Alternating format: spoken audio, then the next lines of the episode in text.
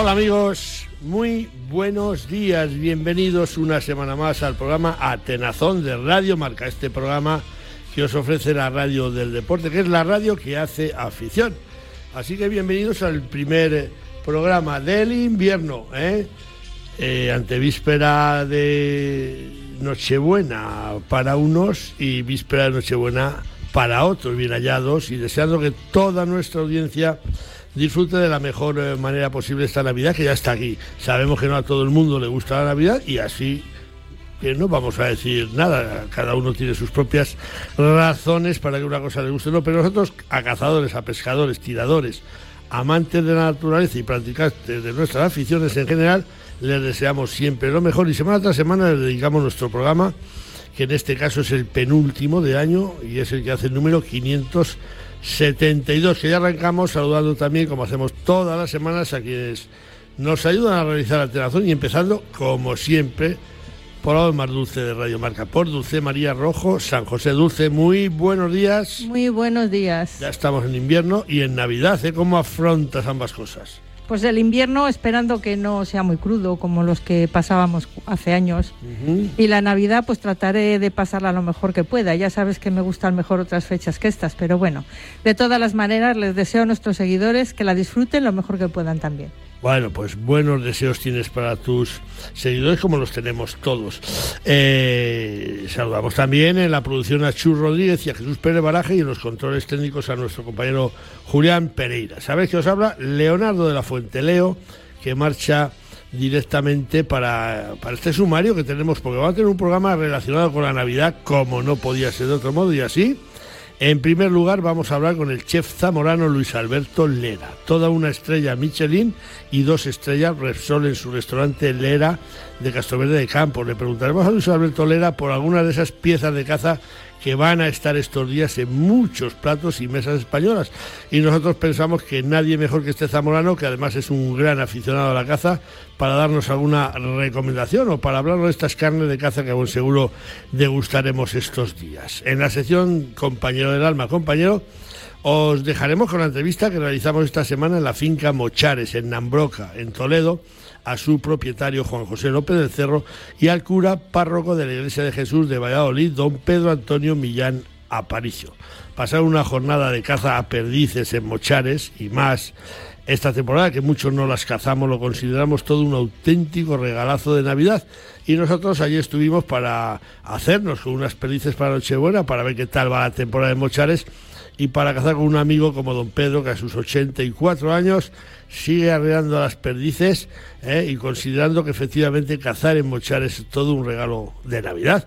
Y en la sección de pesca y siguiendo con estos menús que vamos a llevar a las mesas estos días, trataremos de que no se nos pongan los dientes muy largos porque os dejaremos con la entrevista que realizamos también en la finca Mochares a Ricardo Fernández Fontán, el presidente de Congelados y Frescos del Mar de la marca Antonio y Ricardo. Si la caza va a estar presente en muchas mesas de Navidad, los pescados y mariscos no le van a la zaga, así que Ricardo Fernández Fontán nos atendió y nos habló de estos productos del mar que a nadie nunca dejaron indiferente. Así que este va a ser nuestro menú, menú, ¿eh? menú, para el programa 572, que deseamos que sea de vuestro agrado. En tu mesa, en tu cocina, que no falte el producto de Cantabria. Sabe a norte. Conservas y semiconservas del mar. Sabe a norte. Vinos de la tierra y de la costa. Sabe a norte. Frutas y cultivos del campo. Con los productos de Cantabria, la Navidad sabe a norte. Oficina de Calidad Alimentaria. Consejería de Desarrollo Rural, Ganadería, Pesca y Alimentación. Gobierno de Cantabria. Pues dicho esto, nos vamos con el santoral de este sábado 23 de diciembre. El calendario nos recuerda que celebran los santos de Asclepio, Evaristo, Ivo, Margarita, Saturnino, Sérvulo, Teodulo y Victoria. Así que a todos y a todas, muchas felicidades. Un segundo. Tiempo suficiente para enamorarse, para dar un beso, para brindar con amigos, para iniciar una aventura, para dar el primer paso, para elegir qué comemos para marcar un destino en el mapa, para dar me gusta. Cada segundo se suben a Internet 6 millones de fotografías y más de un millón de vídeos. Cada uno tiene su historia y su escenario. Busca el tuyo en provinciadevalladolid.com. Vive cada segundo. Diputación de Valladolid. Bueno, pues nos vamos con Dulce, con las noticias de caza, que arrancamos hoy con galgos, porque este sábado se disputan las finales regionales de Castilla y León en tres cotos diferentes. Castilla y León acoge este sábado en tres escenarios diferentes las cuatro finales regionales de galgos en campo, de las que saldrán cuatro ejemplares clasificados para el Campeonato de España que se disputará en enero en un cercón toledano, en su fase de octavos de final y en la localidad vallisoletana de Nava del Rey en su fase de cuartos de final, semifinal y final nacional. La escasez de liebres ha llevado a la Federación Regional que preside la Olmedana María del Carmen García Torés a tener que buscar tres escenarios para estas finales y no un solo coto como casi siempre se hizo, y teniendo que elegir el aficionado a qué lugar asistir a ver correr a los galgos tras las liebres. El coto abulense de Astudillo, localidad aledaña a Madrigal de las Altas Torres, acogerá dos de las cuatro finales, la que disputará los representantes del Club de la Perrita frente al Club Fandango y la que se medirán el Club Virgen de la Morenita frente al Club Monte de San Esteban. Entre tanto, en Palacios de Goda, Ávila, se medirán los finalistas del Club San Isidro Labrador frente al Club de La Dorada, mientras que la finca El Chucho, en Medina del Campo, la final la disputarán el representante del Club Villotilla frente a la representante zamorana del Club Viriato. Se da la curiosa circunstancia de que dos de los galgos finalistas pertenecen, uno al actual presidente de la Federación Española de Galgos, Luis Ángel Vegas, y otra a su predecesor en el cargo federativo, Carlos Sanz, circunstancia bastante comentada entre muchos aficionados a las carreras de galgos en campo. Que ganen los mejores y si se va, que se vaya. Bueno, pues si se van, que se vayan. Continuamos en Murcia, donde su Federación de Caza y Artemisan se han personado como acusación por la muerte de un lince. La Federación de Caza de la Región de Murcia y Fundación Artemisan se han personado como acusación en el procedimiento abierto contra una persona imputada por dar muerte a un lince el pasado mes de agosto en la localidad de Lorca, Murcia, un animal que había sido liberado poco tiempo antes dentro de un proyecto de recuperación de la especie. En concreto, al acusado se le imputa como autor de un delito de caza de una especie protegida y en peligro de extinción, al haber confundido al animal con un jabalí, procediendo, una vez comprobada la especie que había matado, a trasladarlo y arrojarlo fuera del lugar en el que realizaba el aguardo. El aguardo. Ambas entidades muestran su absoluto rechazo ante lo ocurrido y recuerdan que ningún cazador debe disparar sin estar completamente seguro del animal que se trata, sin tener total visibilidad y sin que exista riesgo alguno. Además, lamentan el perjuicio de este suceso puede suponer, más allá de la lamentable muerte del animal, a un sector cinegético que está completamente volcado en la recuperación del lince ibérico y que es parte fundamental para que la especie se encuentre en estos momentos en su máximo histórico, con una población que supera los 1.600 ejemplares en la península ibérica. Bueno, pues a ver si la arrean bien, porque confundir un lince con cualquier otro animal es muy, muy difícil. Finalizamos dando cuenta de un triste suceso acaecido el pasado domingo en Deva, en Guipúzcoa. Una mujer de 75 años falleció el pasado domingo después de que una bala perdida acabase con su vida cuando se encontraba en su propio domicilio, un primer piso de un edificio de 12 alturas en la localidad de Deva, Guipúzcoa. El proyectil que le alcanzó en su cabeza procedía de una batida de jabalís que estaba teniendo lugar en un bosque cercano. La mujer fue trasladada al hospital Donostia de la capital guipuzcoana, una vez que sus familiares alertaron a emergencias. Sin embargo, los servicios sanitarios no pudieron hacer nada por salvar su vida. Los hechos ocurrieron sobre las 3 de la tarde del domingo. La mujer se encontraba en el salón de su piso y dentro del edificio de Deva cuando se desplomó. Avisada la Erchaincha, esta pudo confirmar que muy cerca, en la zona Tiña, estaba teniendo lugar una batida de jabalís en la que participaban 47 integrantes de una cuadrilla del Goibar, que no se enteraron de nada, según manifestaron la chancha y que contaba con todos los permisos. Los cazadores que participan en la batida fueron interrogados por la policía vasca que sigue investigando el caso. Desde Atenazón mostramos nuestras condolencias a la familia de esta infortunada mujer. Si quieres saber lo que es bueno, Prueba los productos distinguidos con el sello de calidad Alimentos de Palencia. Materias primas excepcionales y una industria agroalimentaria con un gran potencial para que nuestra gastronomía sea un referente. Desde la Diputación apoyamos a nuestros productores, hosteleros y comercios para conseguir esa C de cercanía. Entra en la web alimentosdepalencia.com y accede a nuestra tienda online o acércate y disfruta de la compra en los comercios adheridos a la marca. Diputación de Palencia, porque tú sabes lo que es bueno. Consume alimentos de Palencia, con P.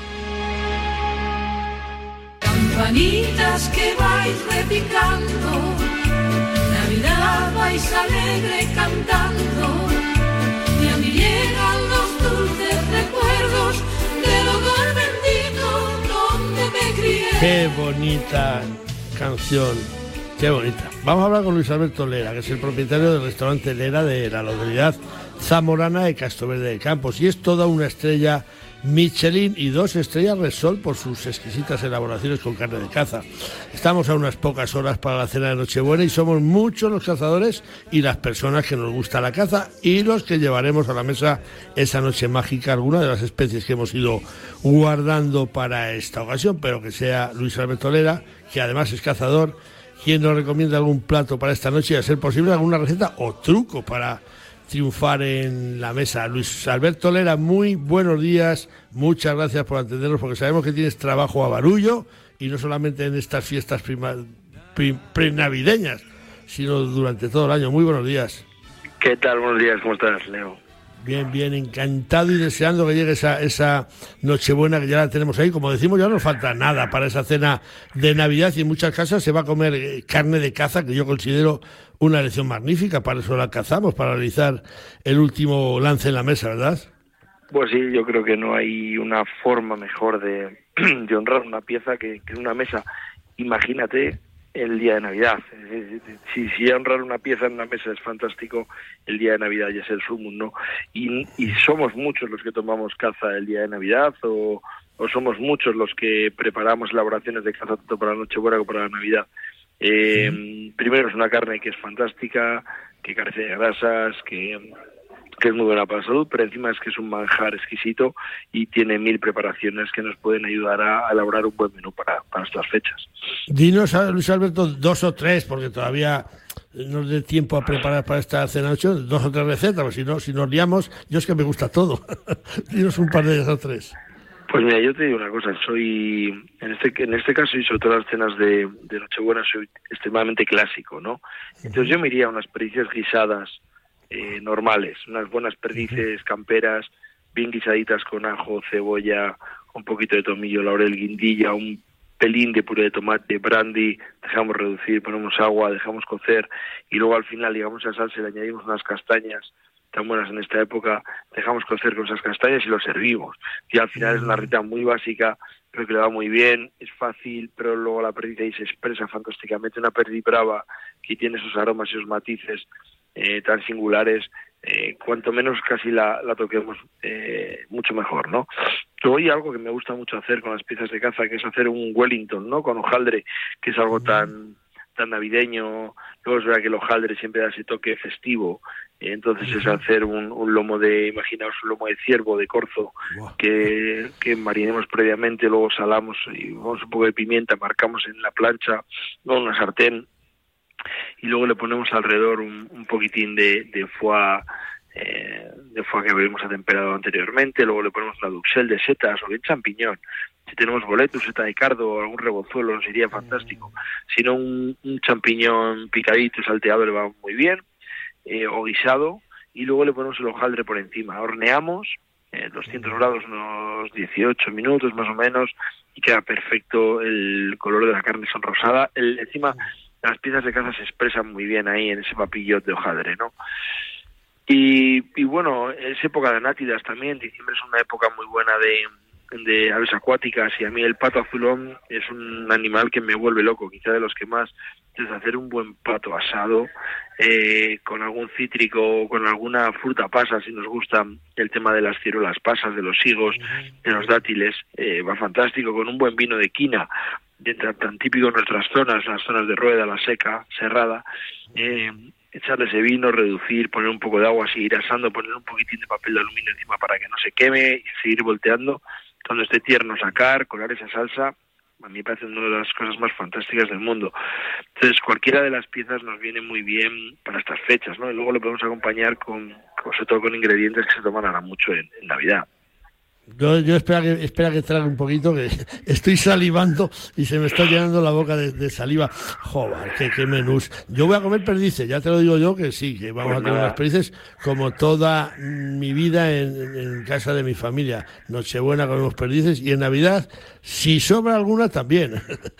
Pero este, año, este año saben especialmente buenas, están duras. ¿eh? Están, muy, están muy caras las perdices este año. Eh, tú, Luis Alberto eh, Lera, vas, vas a cenar en noche Navidad con tu familia, lógicamente. Eh, porque el resto, del año, el, resto del año no, no sales de, la cocina. Eh, estos días con la familia y carne de caza, por supuesto. Pues sí, la verdad que mira, eh, yo tengo la suerte de ceno con mis tías en Bolaños de Campos y con mis primos, cazadores, entonces siempre hay alguna pieza de caza por ahí por medio, y si no hay pieza de caza, hay conversación de caza que también es muy buena. No, claro, recordamos que hablamos con Luis Alberto Lero, propietario del restaurante Lera, de la localidad zamorana de Castroverde de Campos, toda una estrella eh, Michelin. Luis Alberto, yo siempre escuché que la carne de caza está mejor si la comes el día después de haberla hecho. ¿Esto es así? Eh, bueno, ahí hay de todo, ¿no? Eh, sí que hay piezas que les favorece ese reposo y hay piezas que no. Eh, ahí entraríamos en un debate eh, extremadamente técnico a veces, ¿no? Pero, pero bueno, sí que hay verdad que hay piezas que guisadas al día siguiente han adquirido ese sabor y esa eh, delicadeza que necesitamos y luego hay piezas que están mucho mejor hechas en el día. En el día. También te digo, eh, yo esto lo he ido adquiriendo a lo largo del paso del tiempo, de elaborar muchas piezas de caza y no todas son iguales, cada pieza de caza es única e inimitable, es lo bueno que tiene la caza, no hay piezas replicables.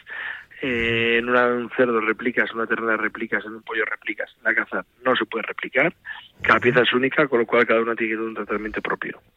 Tú eres Luis Alberto cazador, galguero y cazador de escopeta. ¿Qué tal se está dando la campaña por el Castro Verde de Campos este año? Yo creo que los que comamos alguna perdiz, pues desde luego vamos a ser unos privilegiados porque efectivamente muchos contornos se cazan, hay pocas y hay que hacer muchos kilómetros para ir a, buscarlas, pues ¿no? Están duras. Yo este año a la perdiz no he ido aún, igual el domingo a un rato, pero bueno, con los galgos estamos en una temporada dura de caminar mucho, de dar con ellas a base de andar, de correr dos, tres, una, eh, lances bonitos, estamos teniendo carreras decentes, eh, pero está siendo un año complejo, está siendo un año complejo para la caza menor, eh, tanto la perdiz como la liebre no pasan por su mejor momento y creo que es el momento que los cazadores tenemos que dar un golpe encima de la mesa y ver qué está pasando con la caza menor en este país, porque no podemos perdernos eh, la caza menor como cazadores, pero tampoco podemos perdernos la caza menor como comensales, ¿no? Y en mi caso, como cocinero, me niego a, hacer caza menor de bote, como se dice, ¿no? Quiero seguir cocinando caza salvaje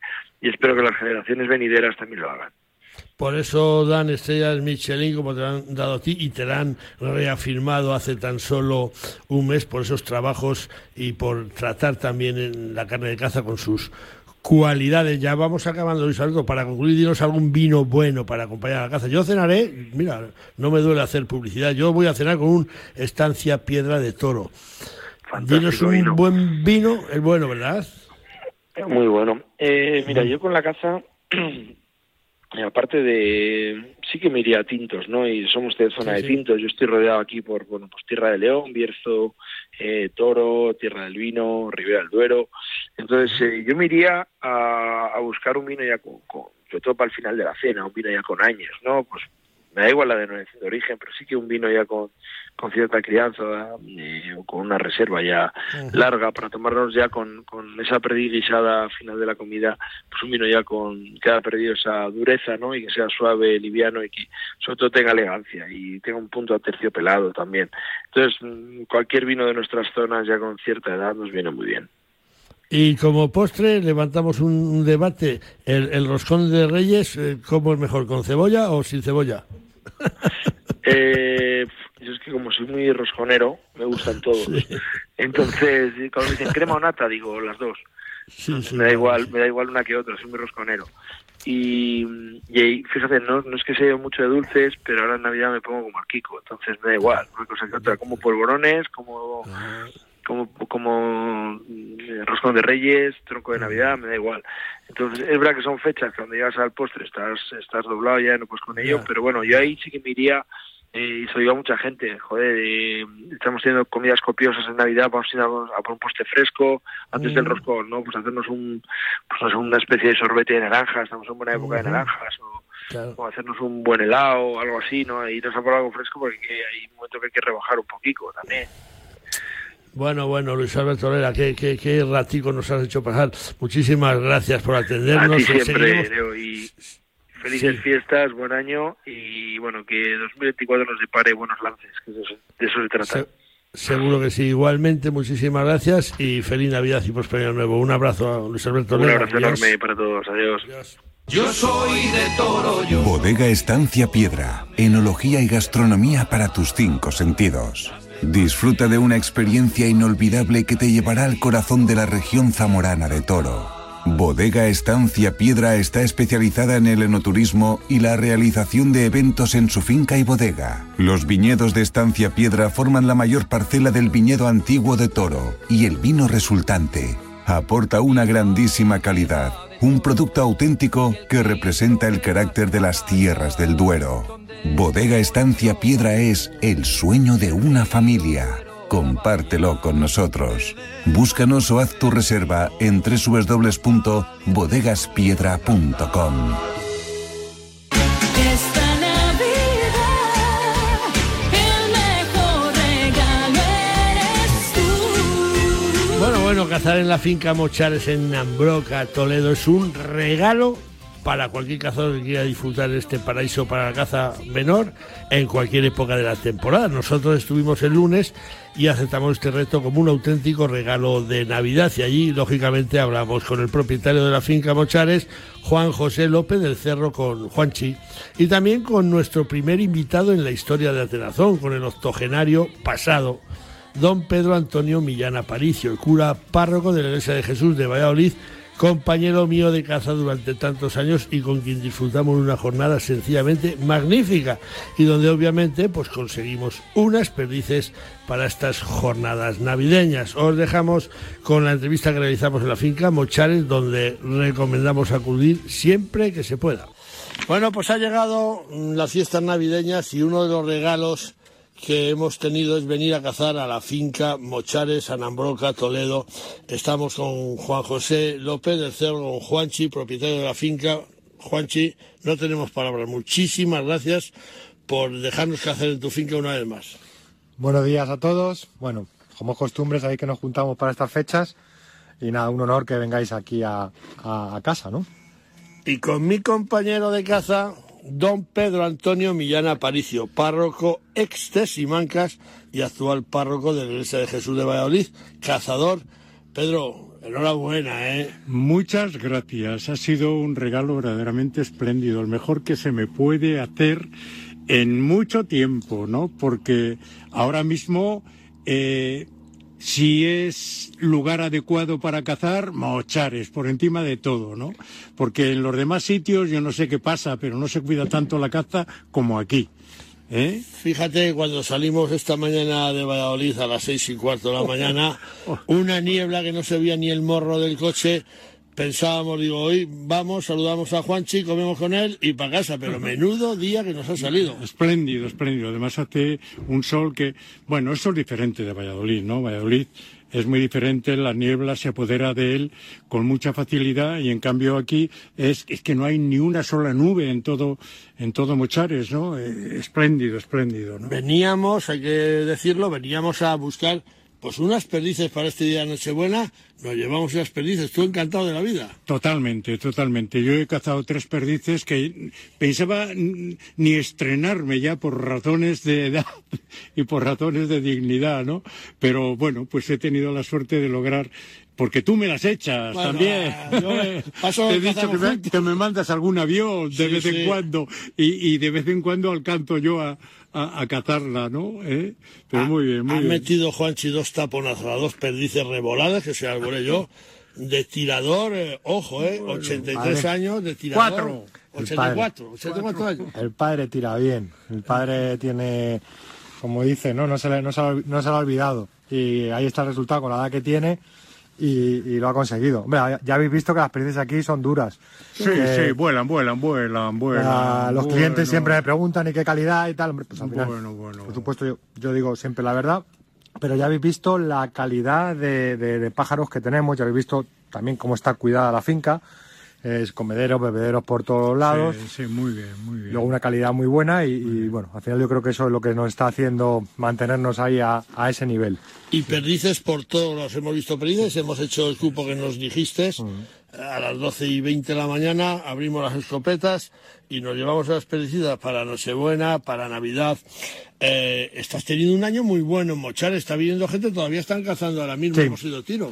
Sí, por suerte muy bien. La verdad que, bueno, por desgracia, la situación que hay en general de la caza en España, eh, digo por desgracia porque, porque ya sabéis, pues, pues este año la periza crea muy mal, conejos también Ya, en Juan, general. Juan, pero, pero, hay, pero hay que cuidar, como tú cuidas el coto, hay Sí. que cuidarlo, hay que cuidarlo. Y aquí, Total. aquí le, le alimentas a la perdiz, la dejas un sitio para que se esconda, para que críe, para que para que se reproduzca y, y bueno, bueno, ¿eh? y agua, ¿eh? agua, agua corriente además, que no es estan- Esta- eh, estancada. ¿eh? Esta finca tiene mucha Y agua. eso es muy importante. Esta ¿eh? finca tiene mucha agua O sea y muy que- importante. No, pero me refiero que, hombre, que la situación que hay a nivel España en general, en la caza, por desgracia, este año la periza ha criado menos, los conejos también en general han criado menos. Entonces, mm, bueno, no digo que por supuesto hagamos las cosas bien, por eso funcionamos, ¿no? Pero que la situación general nos beneficia estos cotos Sí, comerciales vale, vale, para, vale. para todo eso. Obviamente, luego sabéis que hay cotos y fincas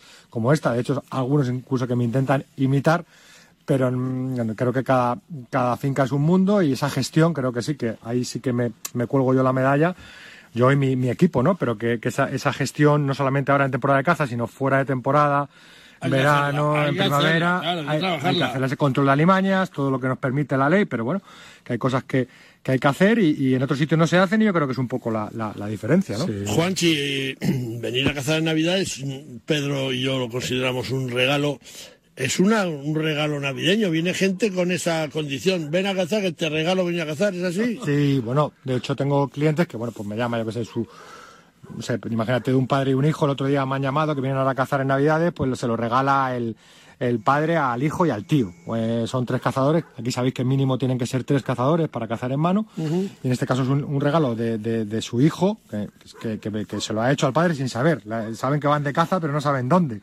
Entonces, como, como esta finca ya, por suerte, tiene el nombre que tiene, pues es un privilegio y, y estaba muy ilusionado ¿no? con el regalo que le había hecho a su padre, pero sí, que cada vez tengo más ese tipo de peticiones, ¿no? De, de- de gente que regala a padre, a tío, a sobrino o a lo que sea, pero como regalo como tal. Pedro, yo había oído que a lo mejor había algunas épocas del año donde la caza no estaba bien contemplada en Navidad, pero sobre todo en Semana Santa, que había que en Semana Santa no se podía cazar entonces, que las escopetas a la funeral, que era todo eso.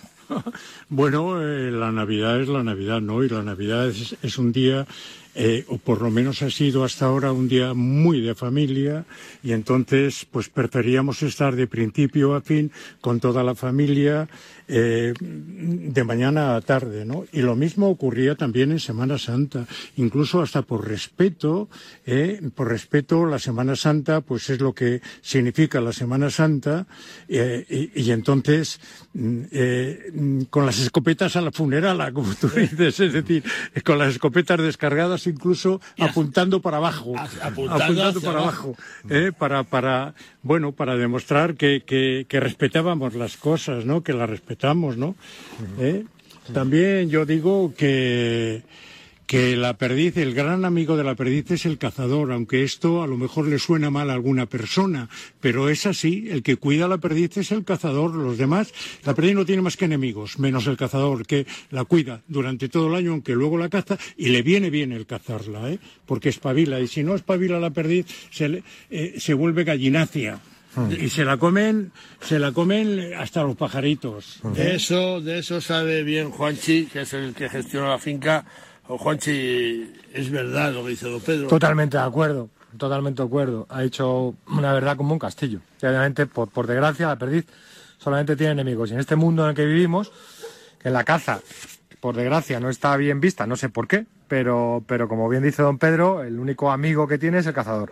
Y esto lo sabemos, los que estamos y los que somos cazadores, pero, pero es una verdad como, como un templo, ¿no? Así es. Vemos que entran ahora mismo a, a comer unos cazadores también octogenarios, también con un mazo de perdices. Sí. Vaya, vaya finca, vaya gozada. Bueno, es una gozada. finca, En este finca. caso son unos señores, unos clientes que vienen desde Oviedo, que sí, que, que tienen su edad. Pero bueno, como habéis visto, aquí me vienen muchos clientes de todo tipo de edades. Pero bueno, también por, por suerte la, la finca, la orografía es suave. Y, y entonces puede, puede, puede permitirse el lujo de cazar aquí casi cualquier persona, independientemente de la forma física que, que tiene. Hombre, si está bien, tiene buenas piernas, mejor, pero que no es necesario tener una forma física excelente para cazar aquí en Mochares, ¿no? Vemos ahí que tienes unas urracas encerradas y un, y un perro al lado. Es un paisán. Es, no. es un paisán Que y no. está el perro detrás de él, pero Son ah bueno, las Son- que están dentro. Claro. Pero es que es que al lado ha llegado un paisán o una perdiz. Que hemos visto un bando de perdices a, a Bueno, 20 bueno. metros de las casas. Sí. esto. Bueno, Sí, bueno, bueno. y perdices por, por todos Por lados. Bueno, pues yo no sé si queréis añadir algo más, Pedro. eh, Bueno, pues ha sido un gozo y una alegría, ¿no?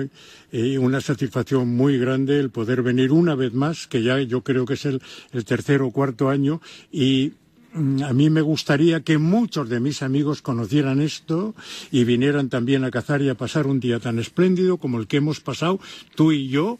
Y no solo cazando, sino luego mm, eh, conviviendo con los amigos.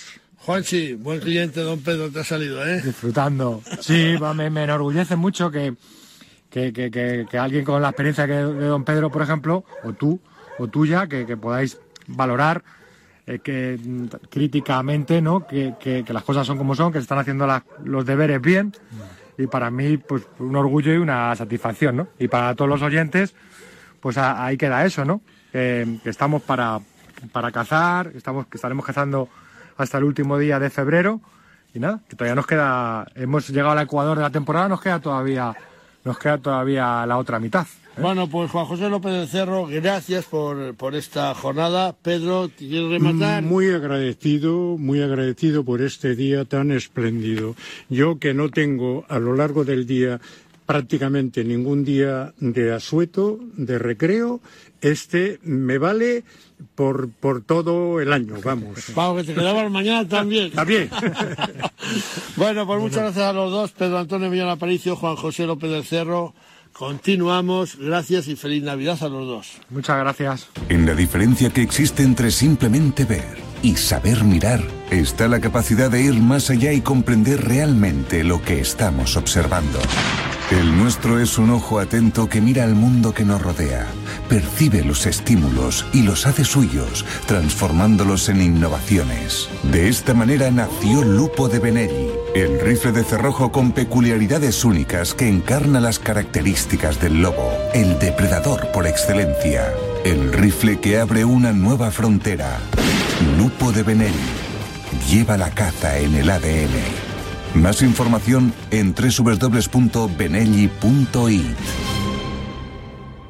Mutuasport te protege mientras cazas para que no tengas que preocuparte por nada. Seguros del cazador, cotos de caza, monterías, batidas y ganchos, juntas directivas de cotos de caza, perros de caza, realas, guardas de cotos de caza, competiciones. Mutuasport, siempre pensando en la seguridad del cazador y de la actividad cinegética. Infórmate 915-340-444 o en mutua arroba mutuasport.com. Esta Navidad desconecta en una posada real. Esta Navidad degusta las rutas del vino. Esta Navidad allí, en Castilla y León. Turismocastillayleón.com Pesca Federada, pesca responsable. La Federación Española de Pesca y Casting te anima a que formes parte de esta gran familia. Pescador, fedérate en tu federación territorial, donde serás informado, defendido y, por supuesto, valorado. Engánchate a la pesca deportiva federada y recuerda, pesca deportiva federada, pesca responsable. Tan claro como el agua.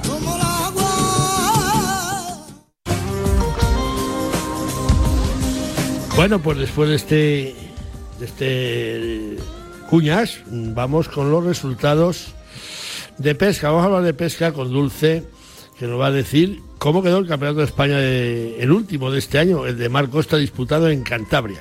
El pescador ceutí Rafael Molina García se proclamó nuevo campeón de España absoluto de pesca de mar costa tras la disputa del 53 Campeonato Nacional celebrado el pasado fin de semana en la localidad cántabra de Laredo. El vencedor consiguió una suma de 31 puntos, relegando a la segunda plaza al pescador de Euskadi, Rafael Aguado Segura, y a la tercera posición a Ramón Miguel Oliveira de Galicia. En el apartado de selecciones autonómicas, donde fueron nueve los equipos oficiales participantes, el vencedor fue la Federación Vasca de Pesca y Casting, con el equipo integrado por Pablo David Linacero, Rafael Aguado Segura, Kepa García Andía Tellería y Coldo Mu- Murúa Gómez. La segunda plaza fue para la Delegación Territorial de Cantabria, siendo el equipo de la Federación Andaluza de Pesca Deportiva quienes se llevaron la medalla de bronce. Asimismo, en la clasificación entre los pescadores de alta competición, la final fue para el andaluz Carlos Cuesta Barranquero, por delante de David García Santiago de Cantabria y del pescador Jorge Aguado Hernández de Murcia. Enhorabuena a los 106 pescadores que disputaron esta última prueba nacional del calendario competitivo de 2023 de la Federación Española de Pesca y Casting. Venga, concluimos con más pesca de Mar Costa, porque ya hay programadas pruebas para 2024. La Federación Andaluza de Pesca Deportiva ya tiene preparado su calendario de competiciones para el año 2024 y así ha anunciado su página web la celebración del 34 Campeonato de Andalucía de Pesca Mar Costa, que en su categoría de Liga de Clubes tendrá lugar el 20 y el 21 de enero de 2024. Esta competición se va a celebrar en esas fechas en la playa de Rota, en Cádiz, y se disputará a dos mangas de pesca. La primera desde las 16 a las 20 horas y la segunda desde las 21.30 hasta las 12.30 de la noche del domingo día 21 de enero, teniendo lugar la proclamación de campeones y la entrega de trofeos y medallas ese mismo domingo a partir de las 10 de la mañana. Suerte y que la pesca acompañe a los participantes. Nava del Rey vuelve a ser el punto de encuentro para la afición nacional galguera. Del 12 al 20 de enero, Nava del Rey acogerá los cuartos de final, la semifinal y final nacional del 86 Campeonato de España de Galgos en Campo, Copa de Su Majestad del Rey. Disfruta en Nava del Rey de nuestra hospitalidad, nuestra gastronomía, nuestros ricos y afamados vinos, nuestra cultura y de nuestras liebres. Y si se van, que se vayan. Sube al mirador natural de la Cuesta de los Picos para presenciar en campo abierto a los mejores galgos de España tras las liebres navarresas. Del 12 al 20 de enero, pásate por Nava del Rey. Serás recibido con los brazos abiertos. Ayuntamiento de Nava del Rey.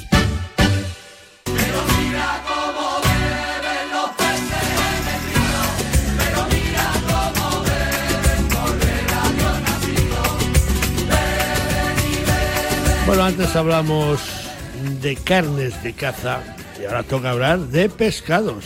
¿Eh? Ricardo Fernández Fontán es el presidente de Congelados y Frescos del Mar de la marca Antonio y Ricardo.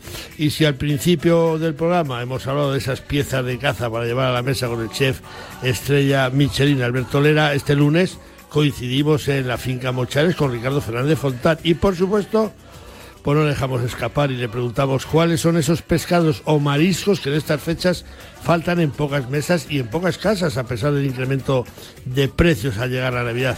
El empresario Ricardo Fernández Fontán, que da trabajo a más de 400 personas, nos atendió y nos habló de algunos de los productos más demandados en la mesa en estas fiestas.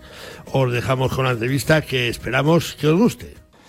Pues Ricardo Fernández Fontán es el presidente de Congelados y Frescos del Mar, de la marca Antonio y Ricardo, que van a cumplir 50 años llevando a la mesa los mejores eh, pescados, como van a estar estos días en la mesa de miles de españoles, ¿verdad, Ricardo?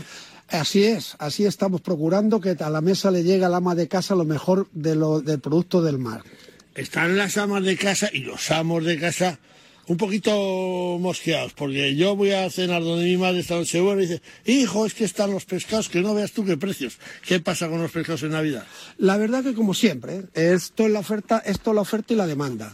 Pero bueno, tenemos ahí unos, empezando por marisco, ¿no? Tenemos unos buenos langostinos de Manamey, de cultivo, pero son buenísimos, cocidos.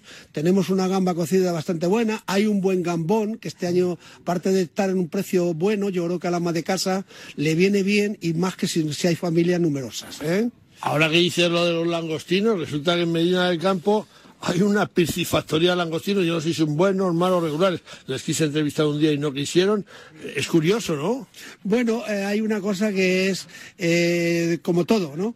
Eh, si tú estás a la intemperie, al aire libre, y estás, por ejemplo, en Sudamérica o Centroamérica, donde le está entrando de los manglares eh, eh, al producto es, aunque sea de, de factoría, pero está entrando parte de par- producto de, digo, parte de comida del mar y se atiende bien con una temperatura de 28 30 grados natural, pues no es lo mismo que estar metido en una nave en eh, digamos eh, En la meseta castellana. en la meseta castellana como si fuera una bodega, ¿no? Claro. Pero con todos mis respetos creo que esa gente también lo hace bien. Sí, sí, seguramente que sí. Ricardo, eh, ¿qué producto eh, del mar no puede faltar en una mesa en Navidad? Yo creo que un poquito de marisco. Marisco, ¿no? Eh, Yo creo que un poquito de marisco. A la gente siempre eh, es una alegría, aunque lo comemos ahora continuamente sin ningún problema, porque gracias a Dios eh, podemos presumir en España que somos unos buenos consumidores de pescado y marisco. Y luego hay otra cosa, porque tenemos unos grandes profesionales que lo preparan también muy bien, a nivel de restaurante y las amas de casa lo entienden perfectamente. A nivel de pescado fresco, eh, estamos hablando, pues ya tenemos una, una lubina de cultivo que está a un precio bueno, asequible, tenemos una dorada. Y luego ya, como decía aquel, en merluza y todo esto, pues ahí ya está la oferta y la demanda, lo que haya. A mí que no me falta el pulpo, mi madre lo lleva todas las semanas. Tú eres un... eh, trabajas el pulpo eh, sobremanera. Ay, el pulpo, qué rico, ¿no? ¿De dónde es el pulpo que nos traes? Bueno, pues mira, el pulpo, eh, tenemos el nombre gallego, que la preparan la gallega, lo preparan fenomenal, pero por desgracia hay poco pulpo gallego. Lo traemos de toda parte de, hay que decirlo así, parte de Marruecos, parte de Mauritania, y no hay más remedio que traer. Pero hay una cosa clara, ¿eh? El pulpo se ha puesto de moda en el mundo entero y por eso ustedes lo verán que a lo mejor está un poquito caro, pero es que se ha puesto de moda. El pulpo se vende ahora en América, se vende en Canadá, se vende en China, se vende en todas las partes del mundo. Pero tenemos una cosa, que también, aparte de eso, ya les estamos enseñando a estos manjares nuestros que tenemos en nuestro país a consumirlo y ya lo llevan cocido, preparado para meterlo ya o bien en microondas o bien que lo preparen en con su buena con su buena sal, su pimentón y su buen aceite de oliva que tenemos un aceite de oliva muy bueno. aliñado que viene ya, que yo en mi casa los lleva eh, mi mujer, también hay grandes superficies que vas y los tienen fabulosos. Yo el pulpo soy, es una de mis debilidades y, en fin, ¿qué te voy a decir de, de, oye, qué pasa con las angulas? Que hay una movida ahora que se van a dejar, que no quieren los grandes chefs eh, comercializarla, dicen que hay pocas, hay un manifiesto por ahí, ¿qué va a pasar? Es que es verdad. En la parte nuestra, de nuestros, con nuestros, digamos, colindantes franceses, eh, ellos creo que pueden pescar, pero la parte nuestra sabe dado porque dicen que hay pocas. Y entonces es normal que los chefs digan, para yo tenerlo un día y no tenerlo otro día, y no tener una dinámica y no tener, digamos, un producto que puedas eh, ofrecerle con garantías y, que no fallar, pues a lo mejor han tomado esa, decisión, esa medida. Bueno, eh, nos hemos dicho que estamos en la finca Mochares, en Ambroca, en Toledo, un día espectacular y el presidente Congelados y Frescos del Mar es cazador. He sido cazador, ahora no cazo, la verdad, ya, porque tuve una hernia discal y a partir de ahí he dicho que ya para mí el, el pisar un poquito mal o tal me, me- me resiento bastante. Muchísimas gracias, ¿eh? pero es, los cazadores hay que tenerles un respeto, siempre que respeten la fauna. Efectivamente, como a los hombres del mar, que hay de todo, en la caza y en la pesca hay de todo, ¿no? Totalmente. Eh, y ya se está llevando una dinámica bastante buena en el tema del pesca. En el tema del pulpo, yo les digo, coman el pulpo con confianza, que se está cociendo al día y además está saliendo fenomenal.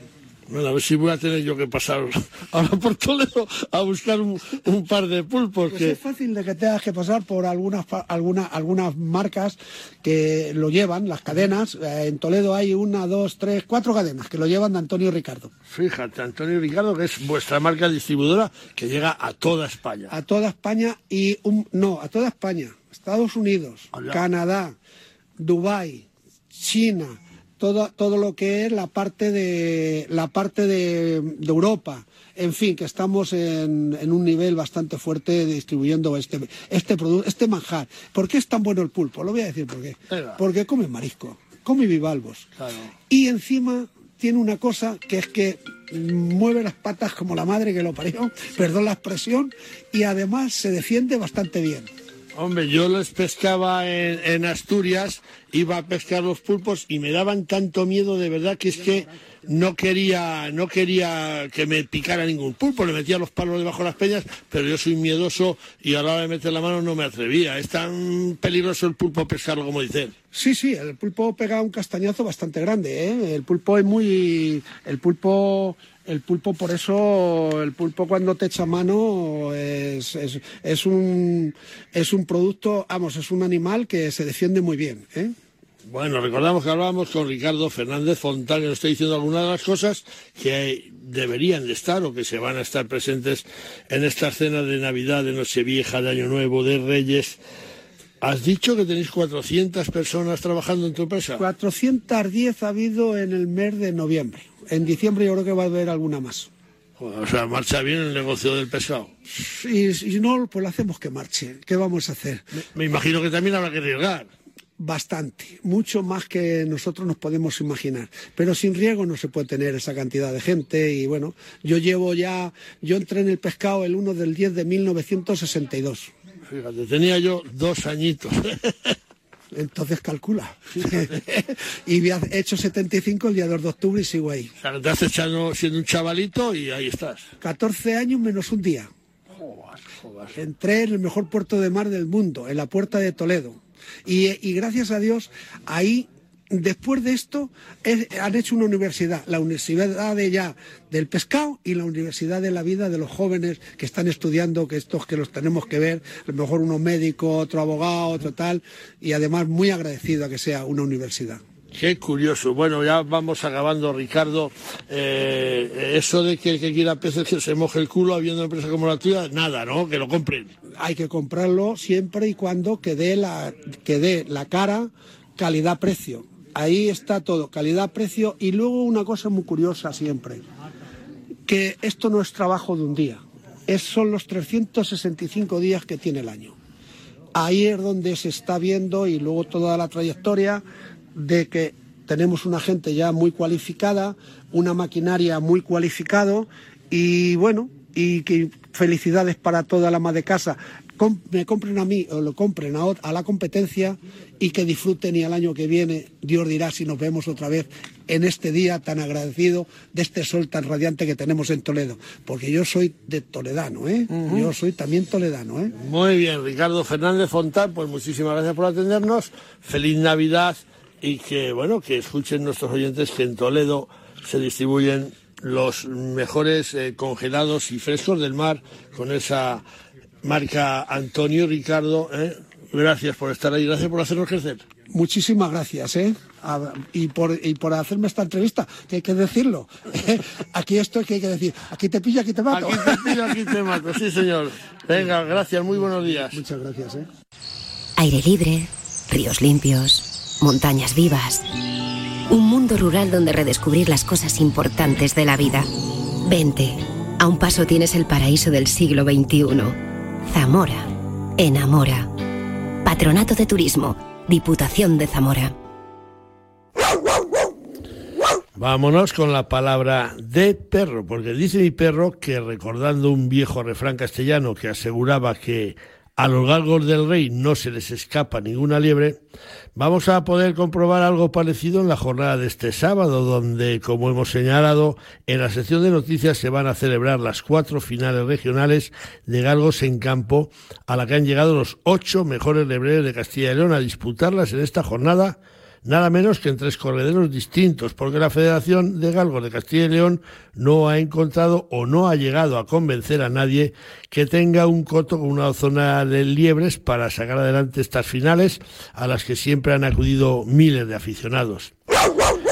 Dice mi perro que esta circunstancia de dividir las cuatro finales en tres cotos distintos obviamente va a motivar que los aficionados a los galgos tengan que decidir a qué sitio acudir, porque está previsto que todas den comienzo a la misma hora aproximadamente, pero también en corredores diferentes, con lo que si vas a un sitio no vas a poder acudir a otro, y posiblemente haya alguna final con muy poca asistencia de público y en otras la asistencia sea multitudinaria como siempre lo ha sido.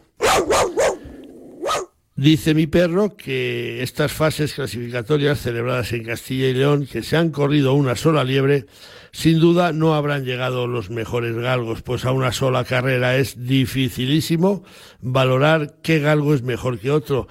Y una tarea muy complicada para los jueces que hayan tenido que jugar las carreras, salvo que haya sido el propio propietario del galgo el que haya actuado como juez y parte como así nos aseguran que hizo el presidente de la Federación Española de Galgos, Luis Ángel Vegas, que por falta de jueces y de acuerdo con el propietario de otra galga, tuvo que jugar a su galga en la fase clasificatoria local de Madrigal de las Altas Torres, su pueblo natal, otorgándole el punto a su galga para salir adelante en una carrera que quienes la presenciaron nos aseguran que si no lo hubieran juzgado el propio dueño de la perra, esta galga habría tenido muy difícil haber seguido adelante en la competición. Comparando la situación en Madrigal, nos dicen que es como si Florentino Pérez hubiera arbitrado un partido a su Real Madrid.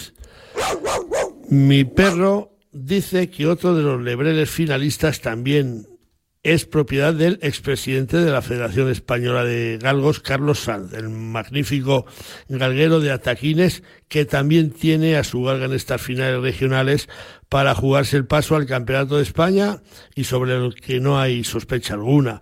Las malas lenguas y mentes confabuladoras, entre comillas, aseguran que es más que probable que estas dos galgas presidenciales, también entre comillas, se clasifiquen este sábado para la fase final nacional, donde van a llegar los 16 mejores galgos de España. Pero ojo, ¿eh?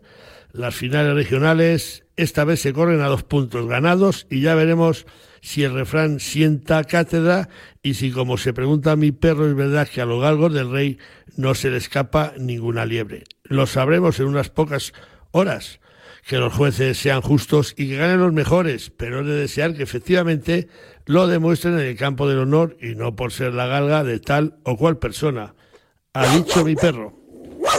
La mitad de Castilla y León es monte. Te esperan 3.000 millones de árboles para abrazar. Bosques que limpian el aire, mitigan el cambio climático, albergan la vida silvestre. Montes vivos, en los que trabajamos, que nos alimentan, de los que vivimos. Ven, sin prisa, disfrútalos. El monte es vida. Junta de Castilla y León. Bueno, pues otro villancico precioso para acompañar a esta especie o espacio que nos patrocina la Junta Castilla y León y que esta semana se trata de del acebo. El acebo es un arbusto o árbol de hoja perenne que puede crecer hasta 20 metros de altura y vivir siglos. Es originario de Europa y Asia y se encuentra en los bosques de robles y hayas. El acebo es conocido por sus hojas brillantes y espinosas y sus frutos rojos brillantes. Es un símbolo de la Navidad en la cultura occidental católica. El acebo es un arbusto ornamental popular en jardinería debido a su belleza y resistencia. Es de crecimiento lento y puede tardar años en alcanzar su tamaño completo. El acebo es dioico, lo que significa que hay plantas masculinas y femeninas. Las hojas del acebo son tóxicas para los humanos y los animales si se ingieren, aunque sus frutos son una fuente importante de alimento para las aves durante el invierno y en la mitología celta el acebo era un símbolo de la vida eterna. El acebo es una planta protegida. En su día se cosechaba mucho para ser utilizado como elemento decorativo durante la época de Navidad. Fue tal el abuso que se hacía de él en el mundo natural que empezaron a estar en retroceso. Se cortaban todas las matas hembras con bolas y como consecuencia no había semillas para que los acebos se pudieran reproducir.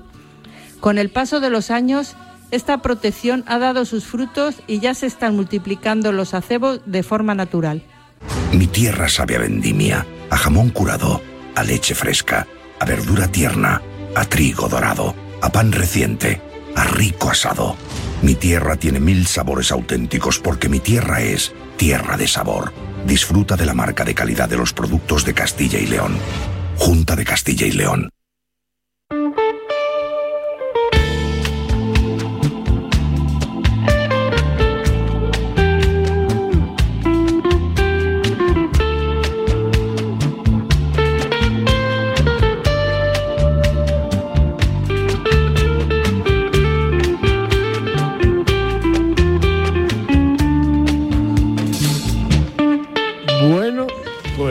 Después de tanto villancico que os hemos puesto en estas jornadas, que yo creo que vamos a acabar con otro villancico todavía, porque hoy nos da tiempo, pues eh, suena la música del dicho semanal, de este dicho que nos enviáis al correo atenazón.gmail.com y que, y que bueno, pues, pues que semana tras semana nos llegan como nos llegan vuestras sugerencias. Esta semana el dicho para poner el final al programa nos ha llegado desde Madrid y nos lo envía nuestro oyente Miguel Refollo.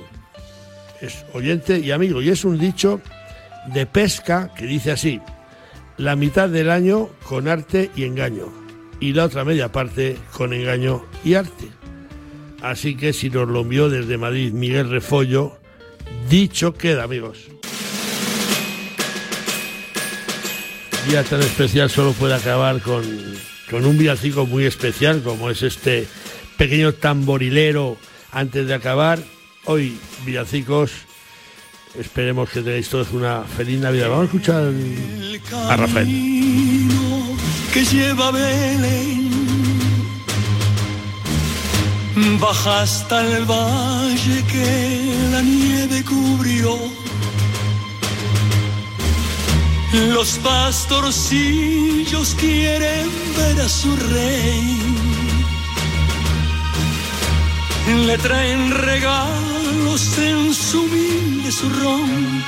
Ropo pom pom, ropo pom pom. Ha nacido en un portal de Belén el niño Dios.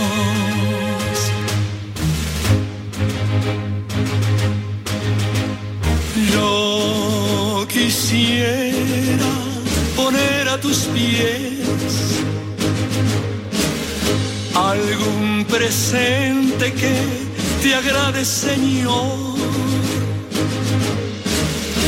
Mas tú ya sabes que soy pobre también y no poseo más que un viejo tambor. Ropo pom pom, ropo pom pom pom.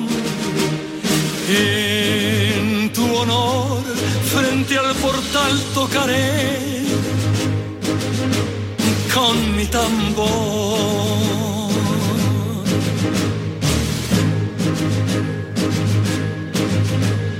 Bueno, bueno, bueno, qué villancico nos, nos, nos cantó Rafael, nos está diciendo adiós con él y nosotros solo decimos a vosotros.